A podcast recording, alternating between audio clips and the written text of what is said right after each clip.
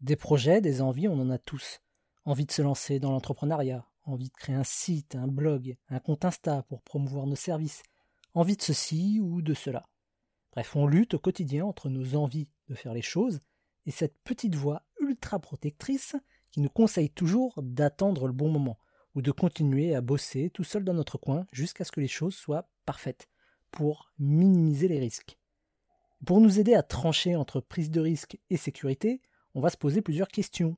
Des questions pas toujours pertinentes puisque notre cerveau va nous balancer tout et n'importe quoi à la tronche pour nous décourager. Je vous propose, moi, trois questions qui vous aideront à y voir plus clair, prendre de meilleures décisions et au final vous lancer pour réaliser vos projets. Première question est quelle est la pire chose qui puisse se produire suite à cette décision? Selon moi, la pire chose, c'est d'en mourir. Mais à moins de me lancer dans la vente d'armes à feu, je crains pas grand-chose.